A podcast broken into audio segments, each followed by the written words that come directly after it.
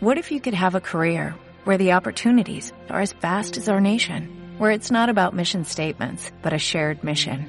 At U.S. Customs and Border Protection, we go beyond to protect more than borders, from ship to shore, air to ground, cities to local communities. CBP agents and officers are keeping people safe. Join U.S. Customs and Border Protection and go beyond for something far greater than yourself. Learn more at cbp.gov/careers.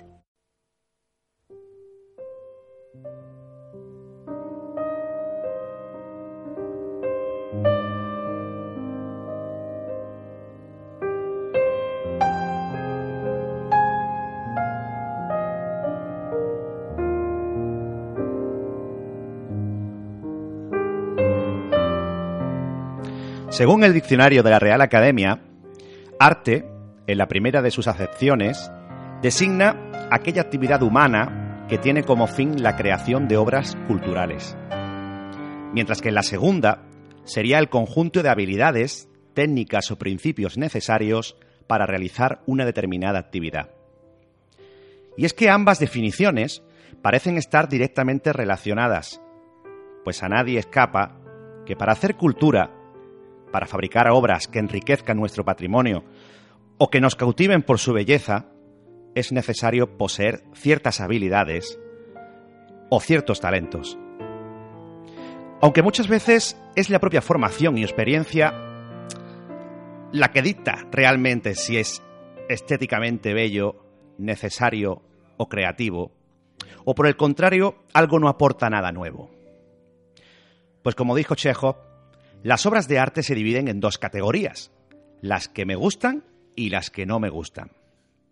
Eso es precisamente lo que nos hace distintos y especiales, la libertad de elegir, de disfrutar y de complacernos a nosotros mismos.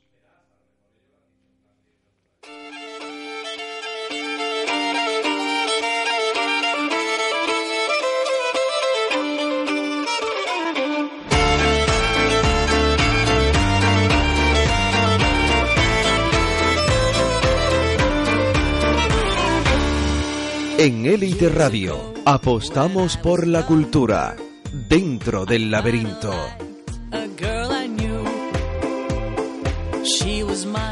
Buenas tardes, oyentes de Elite Radio. Les habla Antonio Puente Mayor y esto es Dentro del Laberinto. Esta semana volvemos a dedicar parte de nuestro espacio al Festival de Cine de Sevilla, eh, de cine europeo, que es una cita cultural de primer orden y en la que además de congregar a cineastas venidos de varios países, las voces de nuestra tierra tienen mucho y bueno que decir. En ese sentido, hoy hablaremos con la sevillana Laura Hoffman, que esta misma tarde presenta su documental Tierras Solares. Y desde el séptimo arte daremos el salto al tercero, según la clasificación de 1911 de Ricciotto Canudo, es decir, a la pintura, pues recibiremos en nuestro estudio a Rafael Laureano, joven pero reconocido artista plástico sevillano, que vendrá a hablarnos de su trayectoria, así como su participación en la sección Solo Project 18 de Art Sevilla. O lo que es lo mismo, la cuarta edición del Encuentro Internacional de Arte Contemporáneo, que este año celebra un interludio. Todo este contenido irá acompañado de nuestras habituales secciones de literatura, cine y agenda. Aquí comienza nuestra particular cita de los martes en Elite Radio. Dentro del laberinto, año 1, capítulo séptimo.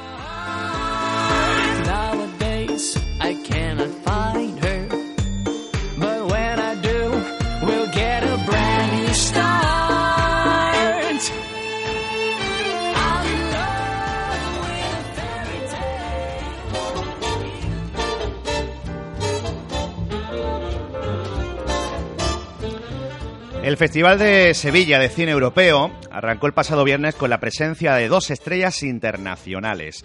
Por un lado, la actriz y realizador italiana Valeria Golino, protagonista de films como Rayman o Hot Shots, que estuvo arropada a la rueda de prensa por el delegado de Cultura Antonio Muñoz y que hizo un recorrido por su trayectoria dejando titulares como Me gusta el cine que está vivo y que no tiene miedo a ser diferente. La napolitana, que llegó a rodar con directores como Barry Levinson, John Carpenter o Quentin Tarantino, presentó su segunda película como directora, Euforia, que se exhibe fuera de concurso. Por su parte, el Hotel Esperia Sevilla recibió al cineasta sueco Roy Anderson, uno de los más reconocidos de su país, quien no dudó en alabar a Buñuel y su película Viridiana. Y dejó frases sobre su obra como lo importante para mí es lo que queda cuando quitas en medio lo que no es importante. Durante el decimoquinto Festival de Sevilla, los espectadores podrán disfrutar de una completa retrospectiva del director sueco.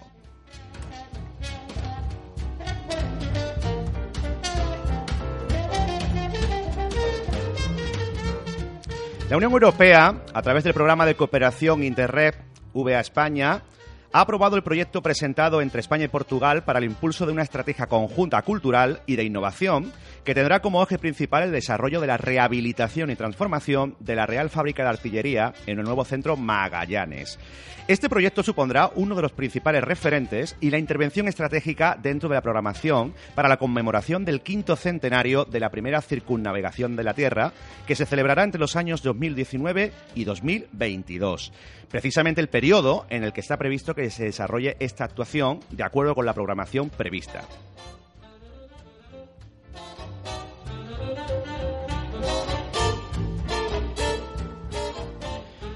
Y el Ayuntamiento de Sevilla, a través de la Delegación de Igualdad, Juventud y Relaciones con la Comunidad Universitaria, ha impulsado la segunda edición de la Video Game Card Party, un evento que se desarrollará en el Polideportivo San Pablo los días 17 y 18 de noviembre. El objetivo de esta iniciativa es favorecer y ofrecer alternativas de ocio a la ocupación del tiempo libre de la juventud sevillana, al objeto de crear un evento de ocio digital. Este año la Video Game Party incluirá más de 60 videoconsolas, más de 40 PCs, actividades adicionales, por ejemplo, taller de cosplayer, zona de baile, así como la presencia de gamers de YouTube como Thorman y Lorena Lowliet.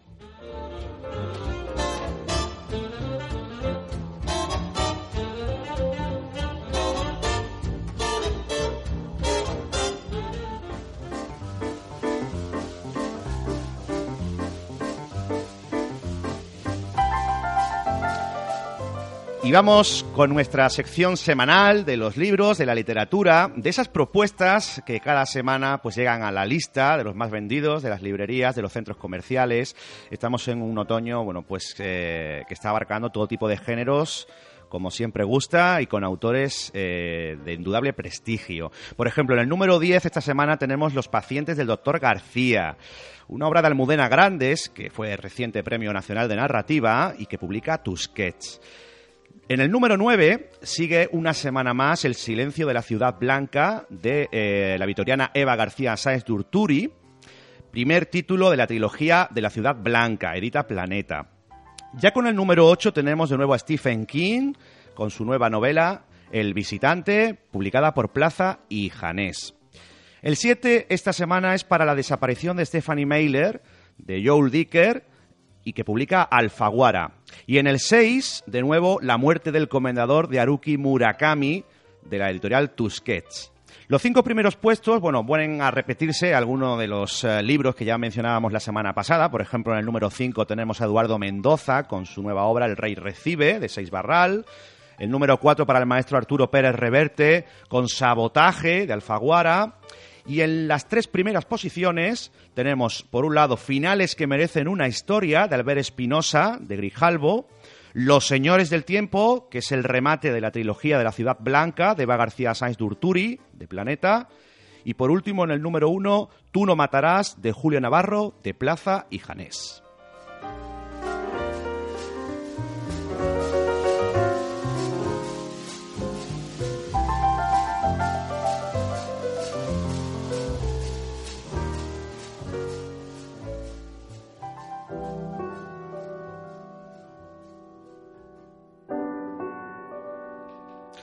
Hoy invitamos a nuestro laberinto a Laura Hoffman, licenciada en Historia del Arte por la Universidad de Sevilla y máster universitario europeo en Arte, Cultura, Gestión y Conservación de Bienes Culturales.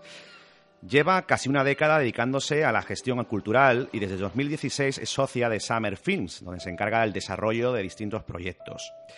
Tierras Solares, la película que hoy nos presenta y de la que escuchamos la preciosa banda sonora de Pablo Cervantes, es su debut como directora. Buenas tardes, Laura y bienvenida Buenas a Radio. Buenas tardes, ¿qué tal? bueno, lo, primero que tengo que preguntarte es por tu apellido. A ver, Hochman, ese apellido con H-O-J, ¿de dónde viene, Laura? Hochman. Hochman, mira, ves. La, pregunta esa es la pregunta de, que me ha acompañado toda la vida. Es un apellido judío, mi padre es argentino y bueno, pues en Argentina todos los apellidos son judíos, son italianos, así que mi, mi familia paterna eh, es judía, así que de ahí viene mi apellido. Bueno, pues ya tenemos el primer punto interesante, ¿no? De, de, de esta cineasta que hoy nos presenta película. Y yo antes de entrar ya en lo que es Tierras Solares, eh, quería preguntarte, ¿qué lleva una licenciada en Historia del Arte a querer dedicarse al cine?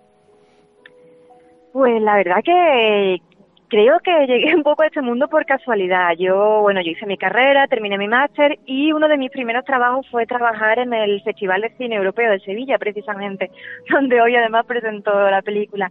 Eh, empecé ahí como relaciones públicas, eh, conocí, conocí a gente que trabajaba en esto de cine y la verdad que me enamoré de ese mundo. Eh, yo además como venía de, de historia, ¿no? Pues empecé a trabajar como documentalista en algunos documentales históricos. Mm, como también me gustaba mucho escribir, de ahí pasé al guion en proyectos de ficción y de no ficción y bueno, pues finalmente me decidí a, a dirigir. Tierras Solares es un documental, para los oyentes que no lo sepan, que recorre los últimos días de la vida de Rubén Darío, en los que tuvo una especial relación con Andalucía. ¿Cómo accedes a la figura del poeta nicaragüense, Laura, y por qué decides elegirlo a él para tu primera película? Sí, pues bueno, es un tema, una pregunta que siempre me hacen porque es como un tema un poco impopular, ¿no? Rubén Darío que parece que es un poeta que está un poco pasado de moda eh, y que se le ha tachado un poco injustamente de ser eh, un poco anticuado, incluso infantil, que para mí nada que ver. Y precisamente de ahí, de ahí surge el documental. Eh, la idea empieza, bueno, cuando yo tengo conocimiento de que Rubén Darío había estado en Andalucía, uh -huh. es un hecho que yo desconocía, y, y, además bastante desconocido en la vida además, del poeta. tuvo una relación importante con poetas de la generación del 27, por ejemplo, ¿no? Claro, por supuesto.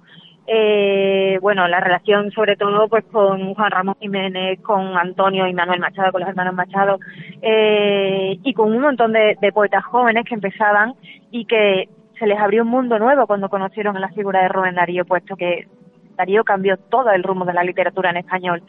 Así que bueno, la idea era un poco reivindicarlo y aprovechar este viaje por la luz de Andalucía, por estas tierras solares, como él la llamó, para poder contar todo ese viaje vital. Una película documental en este caso que ha contado, bueno, pues con una voz narradora que es un auténtico lujo, que es Pedro Casablanc, que además está últimamente súper demandado por los productores y directores. Y yo te quería preguntar, Laura, ¿cómo has conseguido acceder a él y convencerlo de que forme parte de este proyecto? Bueno, Pedro es un tío encantador, ¿eh? O sea, no, no es muy difícil tampoco. eh, yo, yo, re, bueno, nosotros habíamos, eh, perdón, habíamos trabajado con él hacía algunos años en un cortometraje. Yo siempre he sido muy fan de Pedro Casablanc, lo considero un actorazo. Lo es. Su voz, por supuesto, me encanta. Y bueno, buscando una voz para Rubén Darío, ahí dándole vueltas porque era también un, como una responsabilidad, ¿no?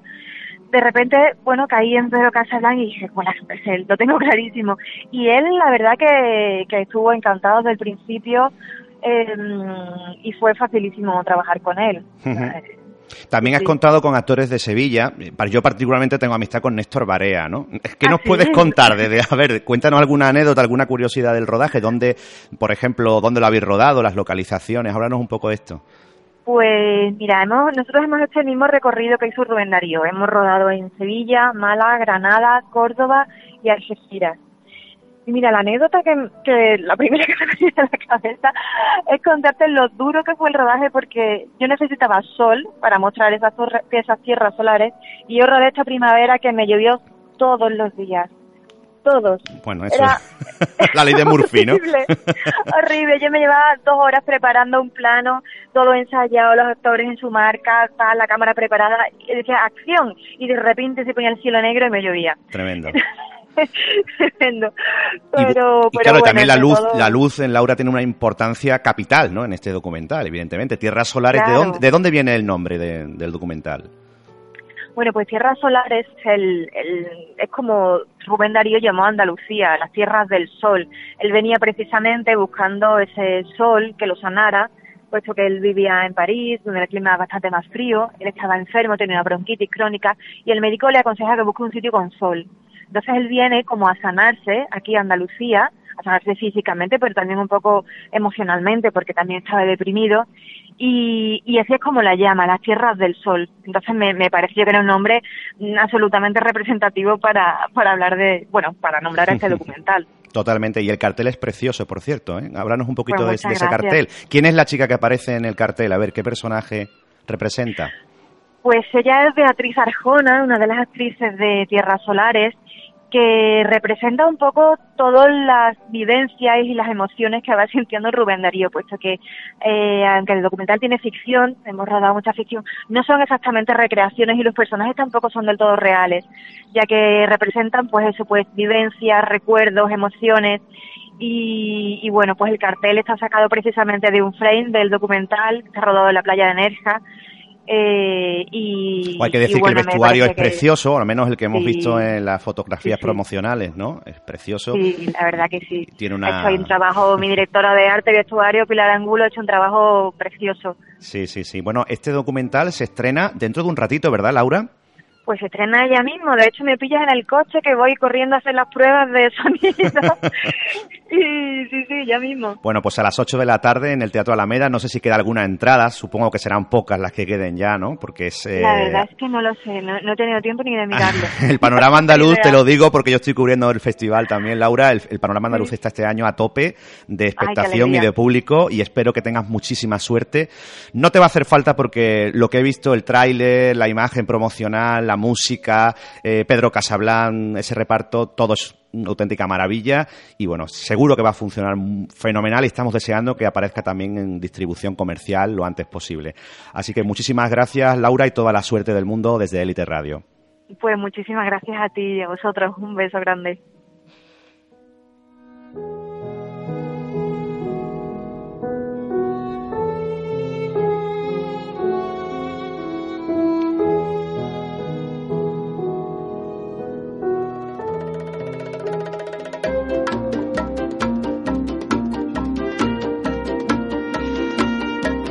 Y del Festival de Cine de Sevilla al cine, de nuevo, al cine, pero al cine más comercial, ¿no? En este caso vamos a hablar de los estrenos al margen de esta cita anual hispalense, pues eh, los estrenos de la cartera comercial. Por ejemplo, la esperada secuela de la historia creada por J.K. Rowling, Animales Fantásticos y Dónde Encontrarlos, que es uno de los estrenos más potentes de la semana. También tenemos el romance bisexual de Keira Knightley, Colette, una película muy esperada, lo último de Jet Bridge o Leonardo Sbaraglia y algún que otro documental. Comenzamos.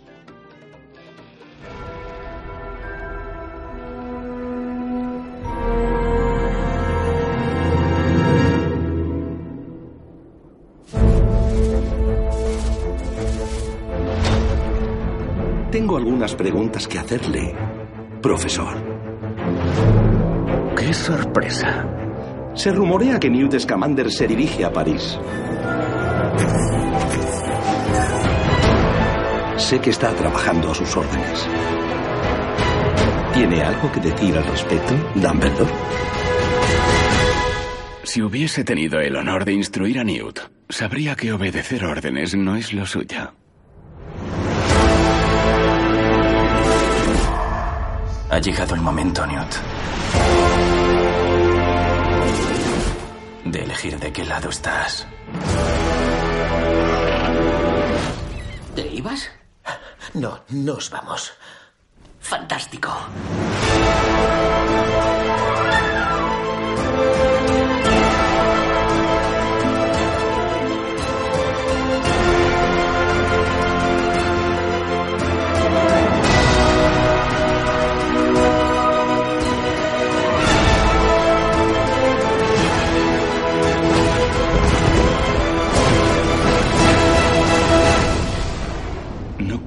Actuar contra Grindelwald.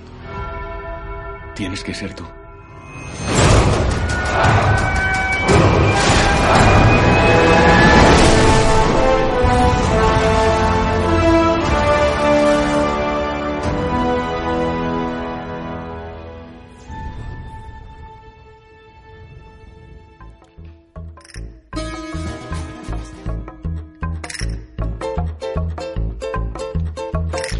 Bueno, los fans de Harry Potter tienen que estar ya nerviosos perdidos, ¿eh? porque esta nueva saga, en esta nueva saga de Animales Fantásticos, segunda parte de los crímenes de Grindelwald, pues eh, van un poquito más allá, ¿no? Yo creo que son ya muchos los fans que se quedaron huérfanos, ¿no? De nuevas novelas, de nuevas historias y la verdad es que JK Rowling tiene una mente inagotable y nos ha creado este producto que va a ser una de las eh, grandes novedades, no solamente del otoño, sino yo creo que de todo el invierno.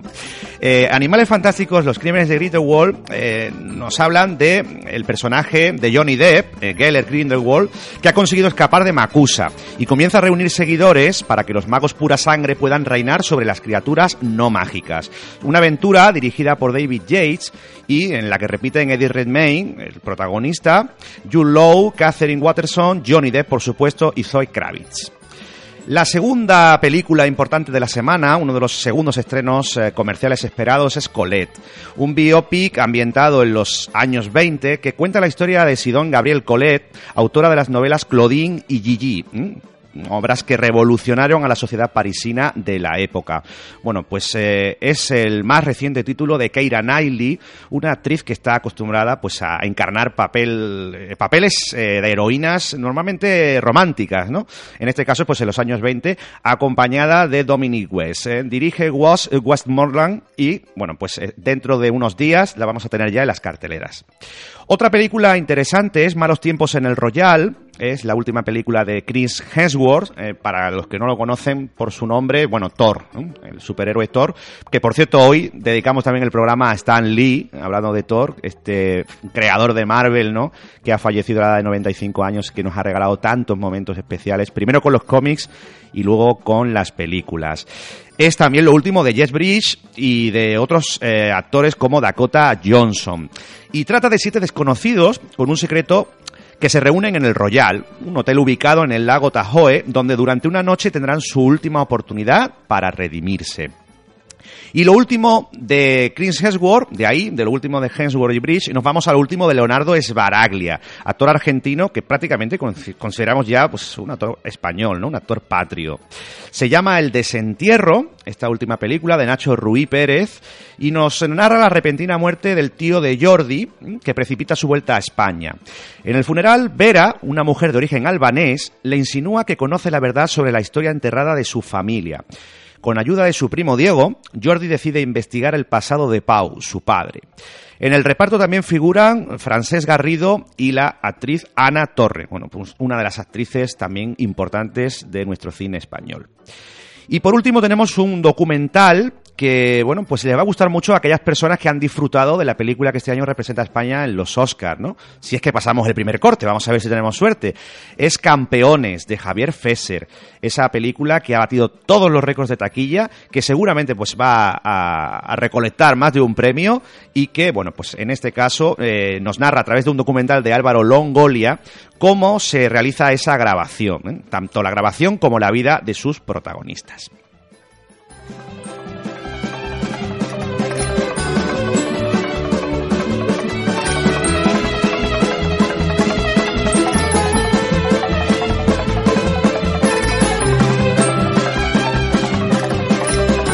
Dentro del laberinto, con Antonio Puente Mayor.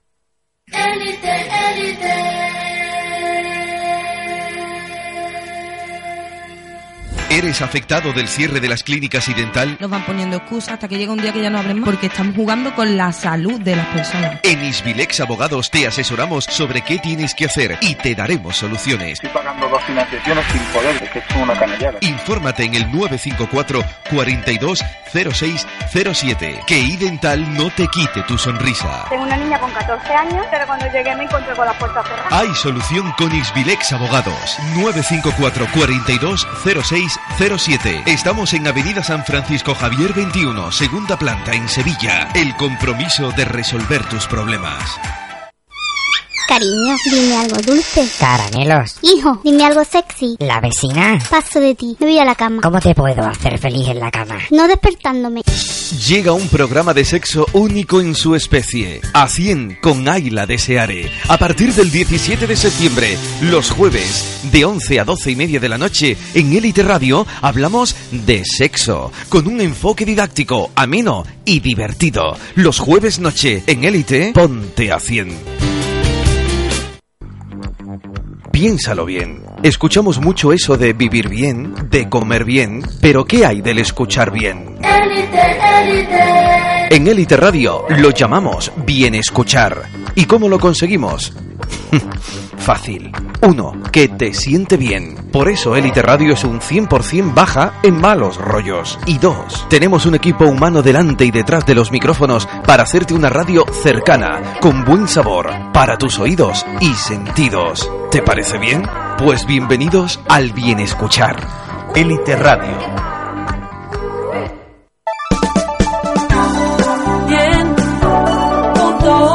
Elite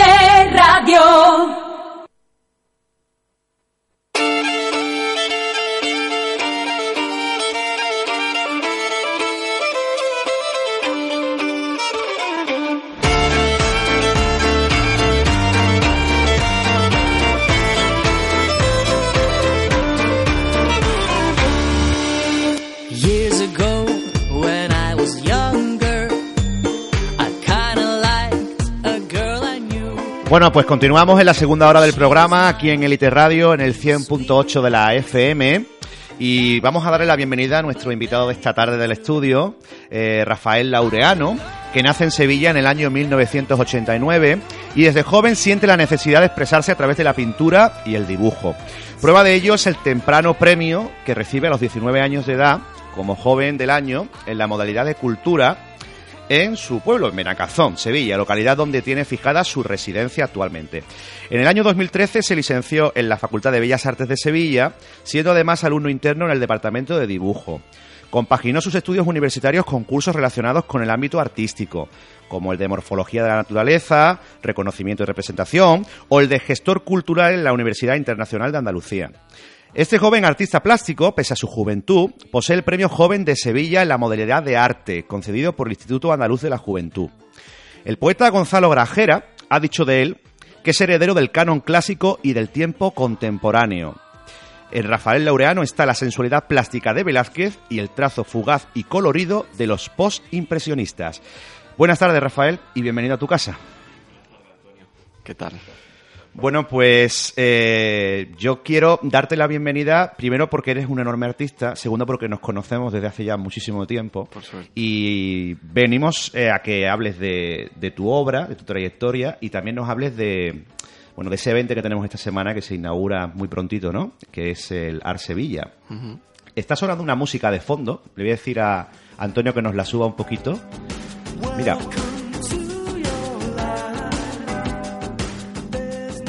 Esta música, que no sé si tú reconocerás, yo, yo no la he puesto al azar. ¿eh? Yo siempre intento poner alguna melodía acorde al, al invitado que viene, ¿no? Entonces, mira, hoy eh, yo no sé qué música escuchas tú. ¿eh? Fíjate, somos amigos y nunca me, ha- me has contado qué tipo de música escuchas cuando pintas, ¿no? Pero esta música tiene que ver contigo, porque es de la época en la que tú naciste. Es de una película que se llama Los amigos de Peter y es la transición entre los 80 y los 90, precisamente el año en que tú naciste, ¿no? Tú eres del 89, o sea que viviste pues lo último, lo último de los 80, inicio de los 90. Para quien no lo sepa, Los amigos de Peter, peliculón y además con una banda sonora magnífica. Lo primero que quiero preguntarte es por tus inicios en la pintura. Eh, ¿Cuándo y cómo decides lanzarte a, lo que es la aventura de ser artista? Y si tenías antecedentes en, en la familia o esto te viene así Yo ahí estoy un poco fuera de tópicos, ¿no? Porque realmente, el otro día lo contestaba en una entrevista que me hacían escrita, siempre he estado haciendo, pintando, eh, incluso modelando, pero Antonio, no, no pensaba que me fuera a dedicar a eso, ni incluso que se me diera bien, fíjate.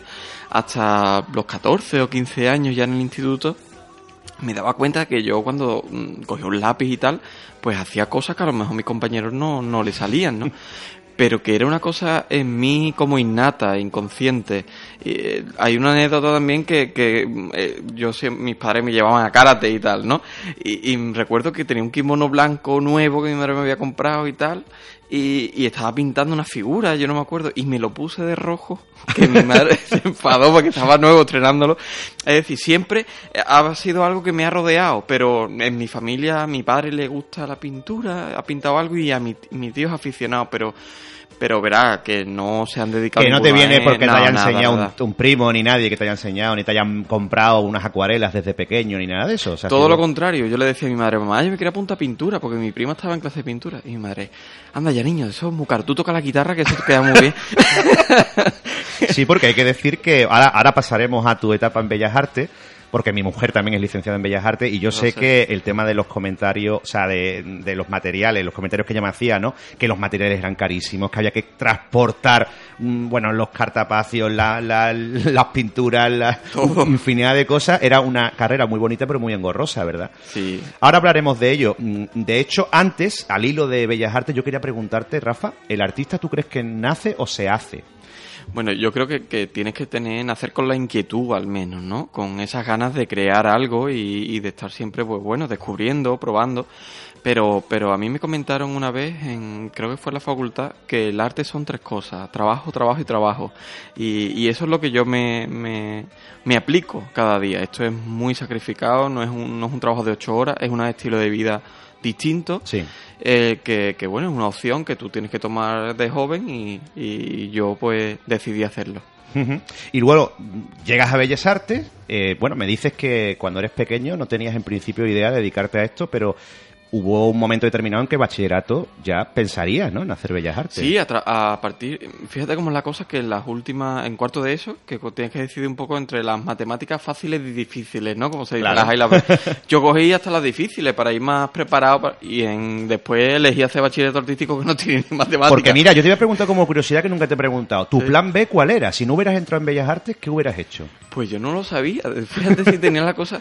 A mí siempre me ha gustado la fisioterapia y ese tipo de cosas, pero que no lo he tenido claro. Y cuando yo digo, pero si yo me llevo todo el día pintando, si lo que me gusta es la pintura. O sea, podías haber ido incluso por ciencia. Fíjate qué Sí, curioso, sí, ¿no? sí, sí. Mm. Muy interesante. Llegas a Bellas Artes. Yo no sé si a ti te tocó ya lo de la prueba de acceso. ¿Existía todavía la No, prueba? era selectividad. Selectividad. Mm. Bien. Y entras en Bellas Artes y, y bueno, tú decides de primeras pintura, escultura. Los primeros años, creo recordar que eran Son comunes. comunes. mm. ¿Cuándo decides que te vas a dedicar a la pintura y no, por ejemplo, a la restauración? Pues mira, muchos compañeros míos decían, yo voy a dedicarme a restaurar. Y, y era una opción. Pero a mí lo que me gustaba era crear. Mm, Me pongo muy nervioso limpiando un marco, llevándome dos meses. A mí esas cosas me ponen muy nervioso. Entonces pues yo digo, si a mí lo que me gusta realmente es crear, ¿no? No, no restaurar. Y, y entonces pues decidí mm, dedicarme o hacer la optativa de, de pintura. Y es la que, la que hice. Y has tenido, me imagino, maestros. Dime, no sé, algunos referentes de la facultad. Bueno, he tenido profesores muy buenos y otros con los que me lo he pasado muy bien. que Carmen Andreu, Ignacio Cortés, Carmen Márquez, en fin, muchos. eh, Me suenan, me suenan muy algo. buenos, claro, eh, profesores buenos e incluso algunos muy divertidos con los que me lo he pasado muy bien. Sales de Bellas Artes, terminas la carrera, que ahí hay una especie de abismo. Yo no sé si tú la sentiste, Rafa, porque yo cuando terminé, yo hice filología, cuando salí dije, bueno, ¿ahora qué, ahora, ahora qué hacemos? Ahora hay que buscarse la vida, ¿no? Pero tú tienes la suerte de presentarte a una beca, que es a la Fundación Antonio Gala, nada más y nada menos, y te la dan a la primera. Digo, eh, eso fue, ese abismo no lo sentí porque yo no eché becas durante, yo estaba un poco basado en, en, la, en mi carrera y también en, en ganar dinero para pagarla porque Claro, como hemos claro. hablado era cara y, y bueno, yo vengo de una familia humilde y gracias a Dios para mí siempre se me ha dado bien los retratos y ese tipo de cosas y yo cuando llegaba a mi casa me llevaba a pintar para encargos y después estudiaba por la noche. Entonces, pues, pues cuando el último año yo había escuchado de esta beca y tal, por compañeros, por personas a las que admiro, y, y decido echarla en quinto de licenciatura, con la suerte de que me la dan. Entonces yo pasé de, de salir en junio, julio de la facultad a entrar en octubre en la Fundación Gala Increíble. directamente. Entonces, pues, pues yo esa sensación no la tuve, porque salí de una cosa y entré en otra. Para quien no lo sepa, para los oyentes que no lo sepan, a ver, yo la comparación que voy a hacer es un tanto rara, pero es como una operación triunfo, ¿verdad? Pero en este caso, en Sí. vez de cantantes, es para pintores, escritores y músicos, si no me equivoco. Sí, sí, sí, es para todas las disciplinas, incluso ha habido investigadores, artistas visuales, eh, no sé, gente que ha hecho performance, y, y entonces todo ese tipo de disciplinas mezcladas y te das cuenta cuando estás en la fundación de que los procesos creativos, tanto del escritor como del compositor, son muy similares, ¿no? Los problemas que tú tienes en un proceso creativo mm, son muy parecidos al que tiene el escritor hacer una novela, ¿no? Viene al hilo por ti. Entonces, pues, pues eso, la verdad que es muy enriquecedor y, y se y yo aprendí muchísimo. Y además te permitía llevar un tempo lento, que yo te he leído en alguna entrevista, ¿no? Que ahora como que va todo muy, muy deprisa, ¿no? Mm. Allí tú podías desarrollar tu obra, dedicarte solo a tu obra, Mm. no tenías que estar aquí, por ejemplo, vendiendo tu trayectoria o Mm. tendiendo a medios o, o- o yendo a ferias, ¿no? Sino que te podías concentrar, ¿no? Quizás sería la época de tu vida más relajada en ese sentido, ¿no? Además, tú piensas, Antonio, que yo había de salir de la facultad, por la que yo sí tenía obra, pero no me había dedicado a mi obra. Yo estaba haciendo los trabajos que me pedían en la facultad, Claro. con las técnicas que me pedían y tal. Entonces yo ahí por primera vez me puedo dedicar a mi obra. Entonces, pues yo hice un montón de cuadros. eh, desde que te levantas hasta que te acuestas, tu única preocupación era pintar y, hacer las cosas. Aquello fue una- Un lujo, un lujo. O sea, sí. yo cuando me enteré que eso existía, yo dije, a mí por qué no me tocó. Yo hubiera ido como escritora con Antonio Gala, ojalá, ¿no? Bueno, por cierto que Antonio Gala contigo tiene una relación todavía bastante estrecha. Hace muy poquito, bueno, acaba de traerme Rafael Laureano aquí, para quien no lo sepa, pues eh, una libreta con un cartel que yo quiero que expliques, que es la semana de Gala, que es precioso, es el rostro de- del escritor, con un perrito, que es una mascota, ¿verdad? Muy querida por Antonio, bueno, unas flores y es el estilo eh, propio de Rafael Laureano. Ahora habl- hablaremos de tu estilo. ¿Qué es la semana de gala, Rafa? Es una semana que, le- que se hace por primera vez y le dedican a la figura de Antonio, como hacen otros países y, y otras ciudades que dedican una semana a su máximo exponente, en este caso Córdoba, pues ve como, como que a Antonio hay que dedicarle una semana y, y expandir eh, su legado y, su, y estudiar su obra. Entonces, pues empezó ayer, Ayer. y acabará el domingo. Está teniendo una repercusión en el cartel increíble. eh, la verdad que funciona muy bien. Yo tuve la suerte de cuando lo presenté estar con Antonio. Y, y bueno, la verdad es que es una semana que yo creo muy merecida y esperan que sea la primera de muchas.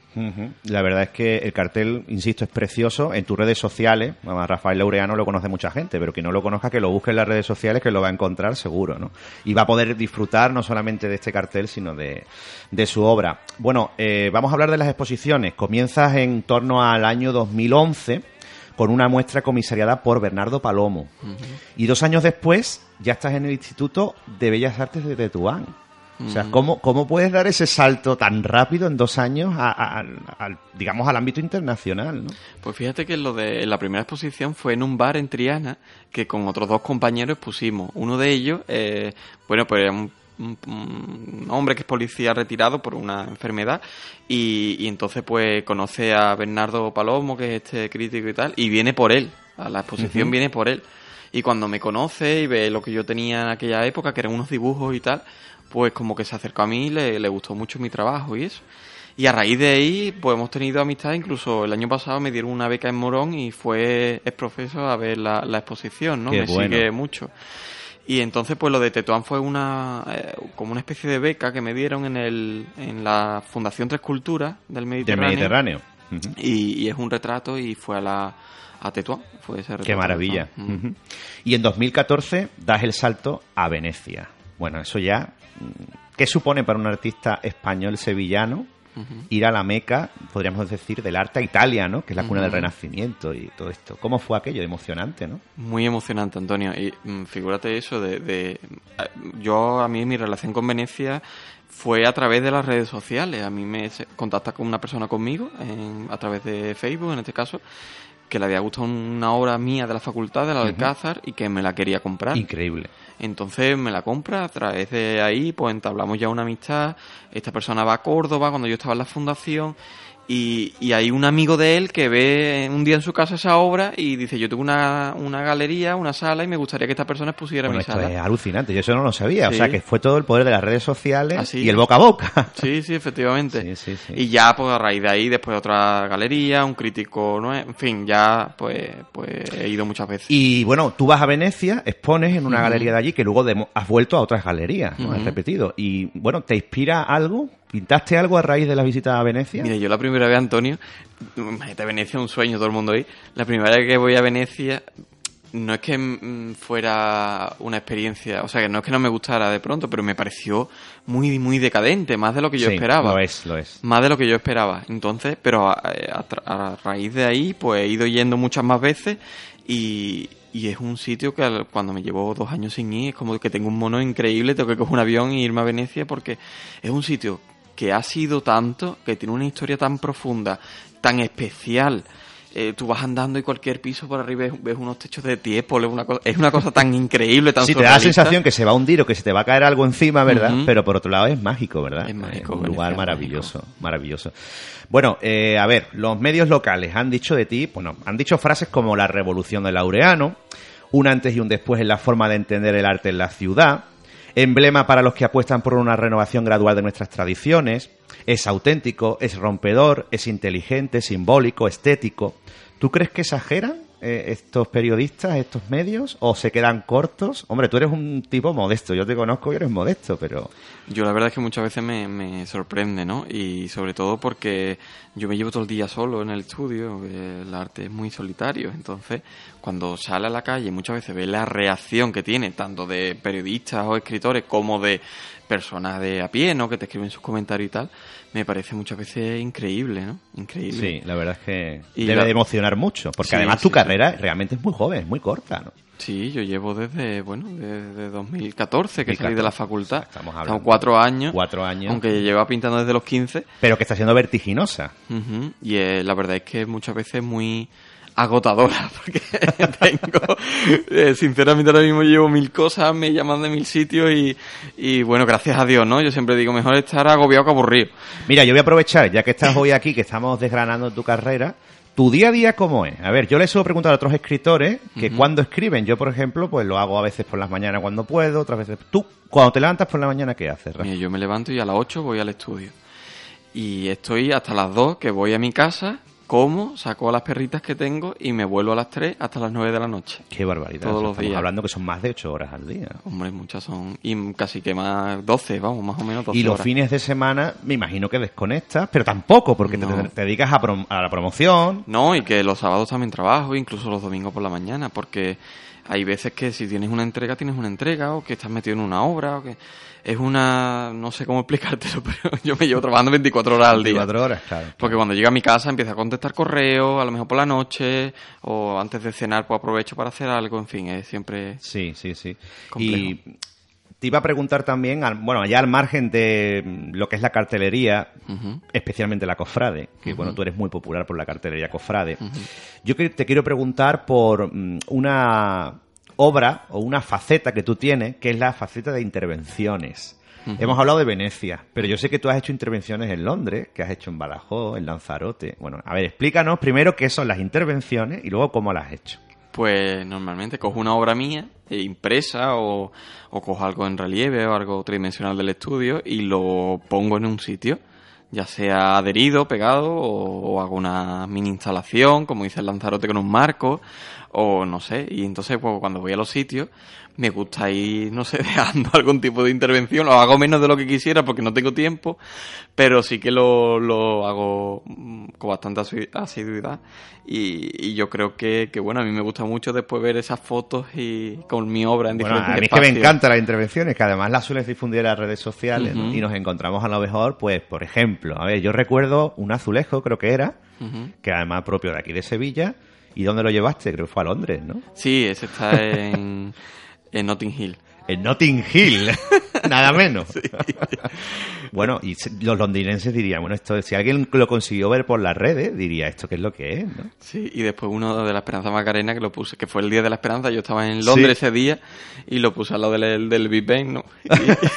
La Macarena, Buah, ¿tú te imaginas el titular aquí en Sevilla? La Macarena en y Londres. lo puse, a mí esa cosa me hace mucha gracia y Sí, sí, bueno, pues eso bien. ha hecho que te conviertas en un, en un artista único, eh, que tienes un sello muy personal y que eh, ha hecho que mm, otros artistas y que en general, pues ya sabes que la cultura siempre se retroalimenta, ¿no? Se hayan fijado en ti. Te halaga, ¿no? Digo yo, te halaga que se, se inspire la gente en ti. Sí, la mayoría de las veces me halaga y sobre todo me gusta mucho cuando me mencionan, cuando en- cuando dicen que no se han fijado en mi obra y, y se parece mucho a lo que yo hago. Y lo niegan. Me- y lo niegan me gusta menos. Pero sí es verdad que, que bueno, yo cuando hice la- el cartel más rompedor, bueno, más rompedor no, el primero rompedor mío quizás fuera el de las glorias. El de las Glorias. Que llega a una Sevilla, cuando lo hice cuando está la Fundación Gala, Sí. que llega a una Sevilla en la que, bueno, había habido algunas cosas rompedoras, pero eh, se hacía sobre todo el realismo mágico. Efectivamente. Y, y llego yo con una obra horizontal, partido en siete franjas, y yo digo, veremos a ver cómo va a reaccionar era, era Sevilla. perfecta para verla en el móvil, ¿verdad? Paisado. Sí. Pero no estábamos acostumbrados a ese formato. Claro, y digo, veremos a ver cómo va a reaccionar la gente. Menos mal que voy a coger después el tren, me voy a ir a la fundación, al convento. Pero que va, la gente reaccionó muy bien. Reaccionó bien. Y hemos visto muchas franjas después. Y luego después hemos visto mm, carteles, vamos a decir, ligeramente inspirados en el cartel de las glorias, por ejemplo, ¿no? Sí, hemos sí, visto en otras ciudades de España. ¿eh? Incluso en esta también. Y en- incluso en esta, efectivamente. Y bueno, al margen de, de, esta, de estas obras cofrades, insisto, tú eres más conocido en la ciudad por el tema cofrade, ¿no? Que además es un gran trampolín, ¿verdad? No hay que negarlo en ningún No, no, y momento, mí todo lo contrario. mucho. A todos nos gusta la Semana Santa, tanto tú como yo somos cofrades, nos gusta. Pero yo quería esta entrevista dedicarla a tu otra faceta, que quizás es la menos conocida. Por eso te quiero preguntar por una serie que me llamó mucho la atención en su momento, que es Naturaleza Sintética. Y te explico el por qué. Yo he tenido la suerte, eh, por mi trabajo, de ir todos los veranos a eh, Bilbao y conocer el Museo Guggenheim. Bueno, pues todas las colecciones, tanto las permanentes como las, las que tienen temporales, ¿no? Y un año estuve viendo a Jeff Koons, que es un artista que, bueno, norteamericano. Yo no sé si es tan conocido por su obra como por estar casado con la Chicholina, ¿no? Que fue esposo de Chicholina. Es un hombre muy provocador. Eh, quizás la gente identifica de él el famoso Papi o Pupi, que es la- el, el perrito de flores que está en la puerta del Museo Guggenheim de Bilbao, que a todo el mundo le recomiendo que vaya a conocer ese museo, es una maravilla. Pero concretamente aquí eh, yo veo unos animales hinchables que yo tuve la suerte de ver allí en el Guggenheim de Jeff Koons. Y tú eh, lo has traído en este caso, pues, eh, a la pintura, ¿no? Me ha, me ha gustado mucho. No sé si ha sido un homenaje intencionado o es algo, un guiño al arte pop. ¿Qué has querido hacer ahí en Naturaleza Sintética? Pues mira, eh, obviamente a mí Jesco me gusta muchísimo la obra que hace. Y, y a mí es que me recuerda mucho porque esa me, me peleó mucho también en Semana Santa, estoy en el colegio de Semana Santa, con los de Con los globeros. lo estaba pensando. Y muchas veces, en vez de ver el naranjo natural y orgánico, veo la naturaleza sintética. Sí, totalmente. Y, y con gas. Entonces, pues, pues llegó la exposición esta de Morón. Yo llevaba una serie que se llamaba eh, Aljibe, que, que hablaba de esos marcos pintados y tal. Y, y entonces pues rompí con, con esta de naturaleza sintética hablando de, porque llevaba algunas obras cofrades eh, abajo, sí, sí, por sí. la cartelería, que la gente me conoce mucho, y después arriba era de arte contemporáneo. Entonces era como la unión entre la serie Aljibe y los carteles de la Semana Santa, esos globos, esa naturaleza Fíjate sintética. qué curioso, ¿eh? Eh, Pero mira, lo bonito es que cada uno interpretamos una cosa. O sea, yo he pensado en Jeff Koons y ahora tú me lo estás relacionando con los globos de Sevilla, lo cual me parece maravilloso, ¿no? Y también quiero que me hables de la importancia que das a los formatos. Hemos hablado de los formatos en cartelería, pero también de los marcos. ¿eh? Concretamente, hay una serie, que es la serie Soledad, de 2015, en la que hay cuadros en rombo, por ejemplo, que es como coger el cuadro en casa, girarlo, ¿no? Pero en este caso, tú has aprovechado la arquitectura, pongamos, de la Giralda, en un plano, un contrapicado buenísimo, eh, Bueno, ¿cómo surge esta idea tuya de utilizar e intervenir también los marcos? Eso parte a, a raíz de una conversación que mantengo en la fundación con José María Sánchez Verdú, el compositor, en la que él, eh, en uno de sus conciertos, expone que por qué eh, tenemos que escuchar música de forma frontal, ¿no? Como en un concierto. Entonces, crean una especie de plataforma y, y la- los músicos tocan arriba y tú te puedes pasear por debajo. Es una forma diferente de escuchar Qué la curioso. música. También hablamos de los márgenes, porque el cuadro tiene que ser rectangular, o tiene que ser redondo, o tiene que ser cuadrado.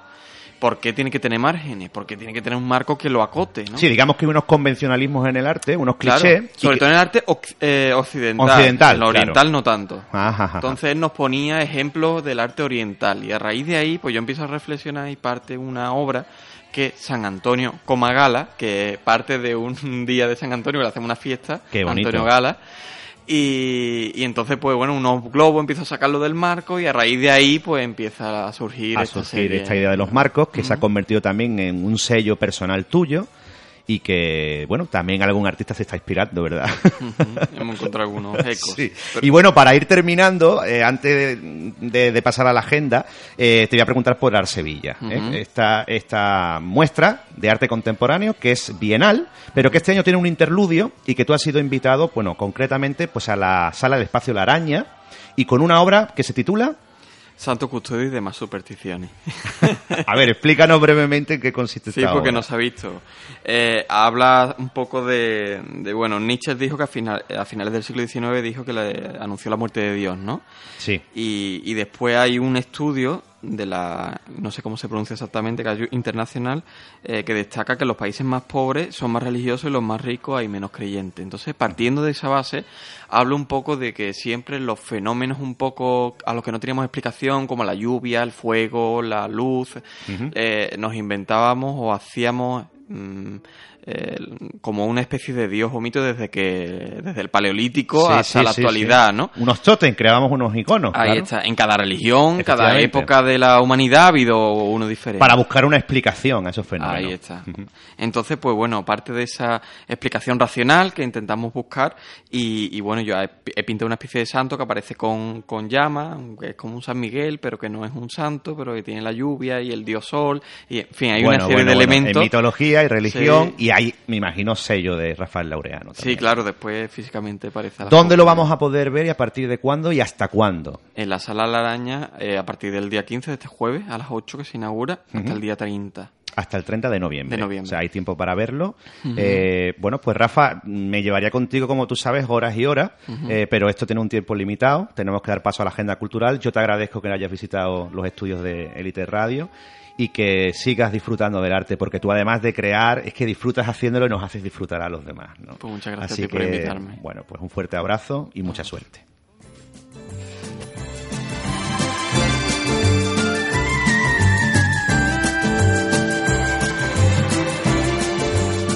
Y vamos ya con la agenda de cultura, la agenda de propuestas de la semana, eh, de esta semana de noviembre, que, bueno, pues comienza prontito. Ya el jueves tenemos eh, una obra de teatro muy interesante, que es eh, Qué miedo mamá, en el Teatro de los Remedios.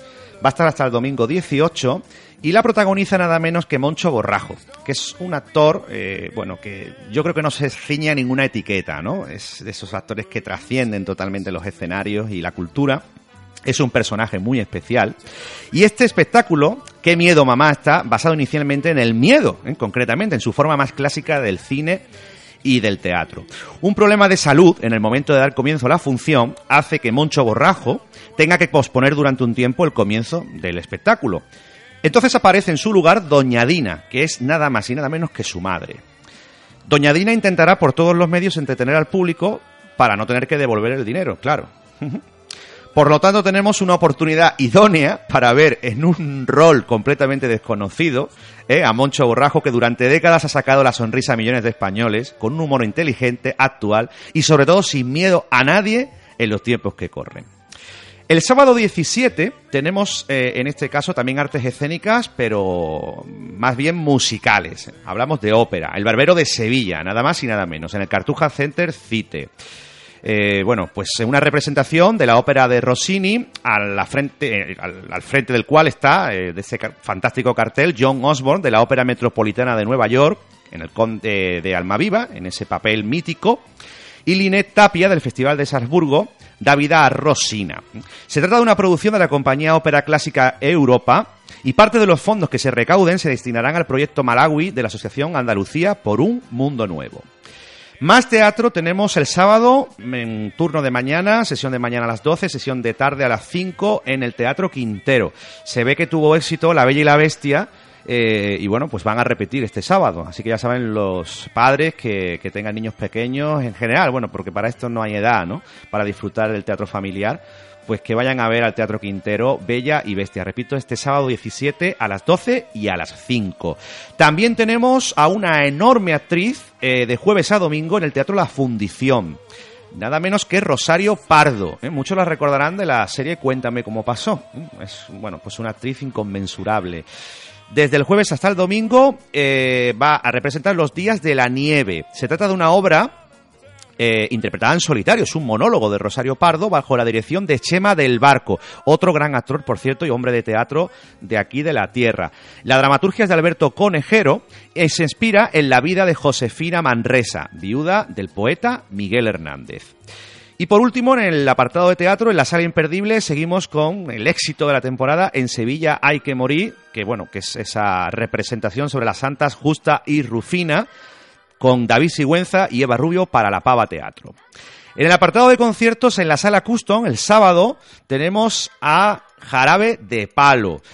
Bueno, pues una gira imprescindible, la gira de los 20 años tour, eh, en la cual, bueno, pues va a suponer la despedida. Va a ser durante un tiempo, esperemos, ¿no? Todos, del cantante y guitarrista de Jarabe de Palo, Pau Donés. Estará acompañado en el escenario por los músicos Jordi Bericat, Alex Tenas, David Muñoz y Jimmy James Jiménez.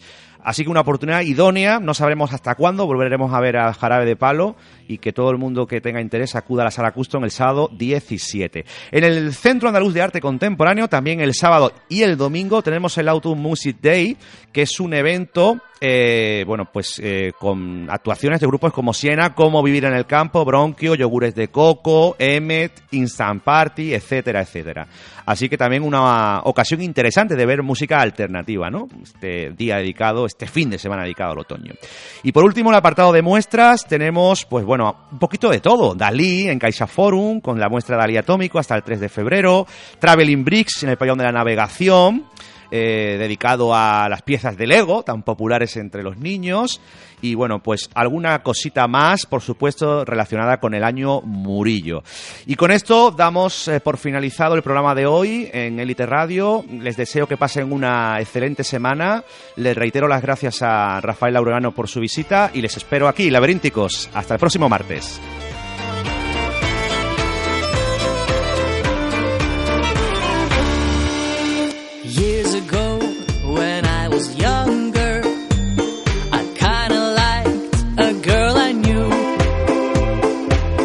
Was mine, and we were sweethearts.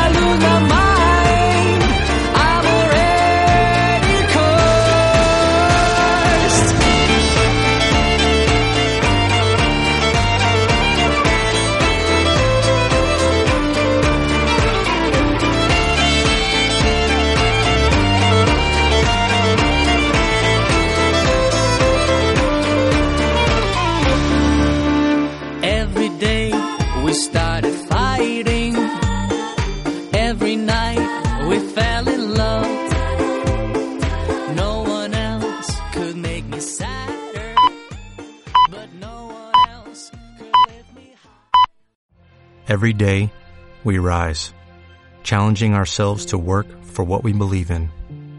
At U.S. Border Patrol, protecting our borders is more than a job, it's a calling. Agents answer the call, working together to keep our country and communities safe. If you are ready for a new mission, join U.S. Border Patrol and go beyond. Learn more at cbp.gov/careers.